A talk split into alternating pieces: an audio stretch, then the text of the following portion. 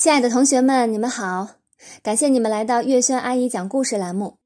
今天我们继续来讲《跳跳电视台》第十二集《最受儿童喜爱的电影》。儿童电影节持续了一周的时间，在这期间，其实很少有孩子走进电影院，因为都在上学，学校怕出安全事故，也不愿意组织学生去电影院看电影。再说，电影节放映的那几部电影，没有一部是孩子们想看的，所以这个儿童电影节不知道是谁的电影节。电影节本身不热闹，跳跳频道上的电影节却很热闹，因为跳跳频道已经在开始播放由孩子们自己拍的 DV。开幕式那天正好是周末，跟马小跳他们一样。好多孩子带了摄像机去，所以跳跳频道上天天都有电影节的报道。所有的镜头都是隆重的场面，关于电影却一点实质性的内容都没有。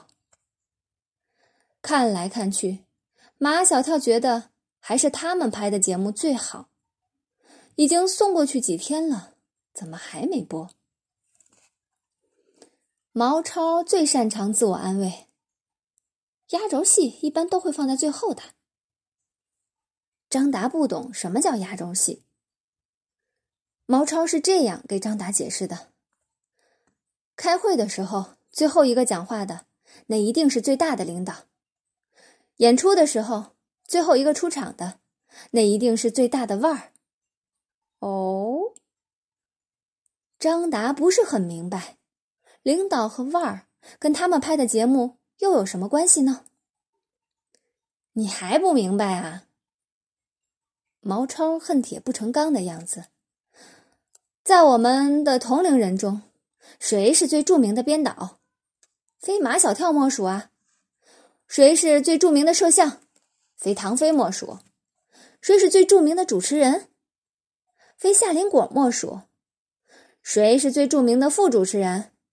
非我莫属啊！说了这么多，你总该明白了吧？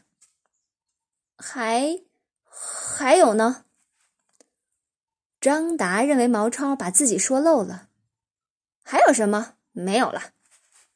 张达无比执着的说：“嗯嗯，还有。”看张达犯了牛脾气，毛超恍然大悟：“哦，对了，谁是最著名的道具？非你莫属。”谁是最著名的副摄像？非你莫属啊！谁是？哎，唐飞打断毛超的废话。我有一种预感，那是相当准的预感。这次拍的跟上次拍的一样，肯定能引起相当大的轰动。所以，不到关键时刻，电视台不会轻易播我们的节目。张达又问。关键时刻是哪个时刻呀？我认为在电影节结束的那天晚上播出的可能性比较大。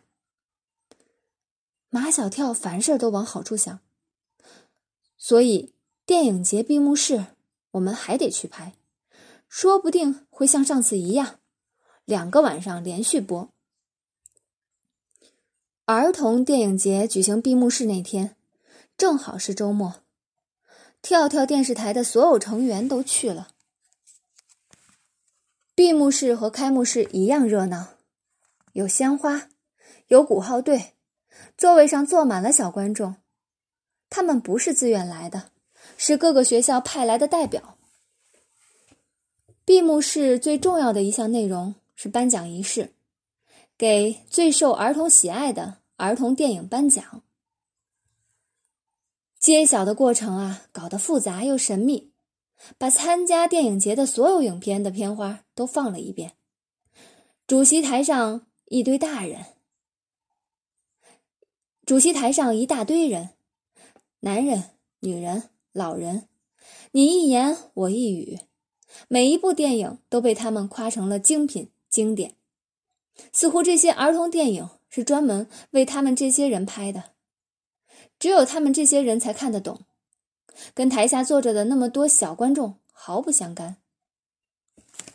过场走过了，关子卖够了，终于就要开讲了。两位穿大红旗袍的礼仪小姐，扶着一位步履蹒跚的前市委领导人上场，两手颤巍巍的打开了一个封死的信封，戴上老花眼镜看了半天，才用激动的、颤抖的声音宣布：获得最受儿童喜爱的电影奖的是。马小跳他们简直不敢相信自己的耳朵，这部获得儿童最喜爱的电影奖的，居然是开幕式上演的那部电影。有没有搞错啊？不会吧？主席台上经久不息的掌声淹没了台下小观众的疑问。男人、女人、老人，每个人的脸上都笑逐颜开。那样的表情让人产生怀疑：到底台上的是人是儿童，还是台下的人是儿童？儿童电影节的闭幕式在喜气洋洋的音乐声中结束了。在退场的人群中，夏林果进行了采访。夏林果问：“刚才评出的电影是你喜爱的吗？”男生回答：“我没看过。”夏林果问：“你喜欢这部获奖的电影吗？”一个女孩回答：“我不喜欢。”夏林果问：“能说说对这个评选结果的感受吗？”另一个女孩说：“随便他们，反正是他们说了算。”有一个女生说：“我只想提醒那些大人，我们虽然是孩子，但不是弱智。”夏林果问：“你呢？能说说你的感受吗？”一个男生说：“我希望那些大人能尊重我们点儿。” OK，马小跳说：“再去采访一下主席台上的人。凡是坐主席台的，都是跟这个儿童电影节有关系的人；凡是坐在主席台上的人，都带着一朵胸花。马小跳他们很容易就找到一个坐主席台的人，因为他胸前的胸花还没有摘下来。”夏林果问：“请问最受儿童喜欢的电影是怎么评选出来的？”女嘉宾回答：“当然是评委评出来的。”夏林果问：“这些评委是大人还是小孩？”“当然是大人啊，儿童怎么能当评委？”夏林果继续问：“您认为这些评委能代表儿童吗？”女嘉宾回答：“当然能代表。”他们都是德高望重的领导、专家、学者。夏林果继续问：“谢谢您接受我们的采访。这一次的采访和开幕式的采访可以说得上珠联璧合、承上启下。毛超摩拳擦掌，只要一播出来，就是一颗定时炸弹。唐飞添油加醋，那是相当重磅的定时炸弹。”好啦，感谢你们的收听，我们下一期节目再见。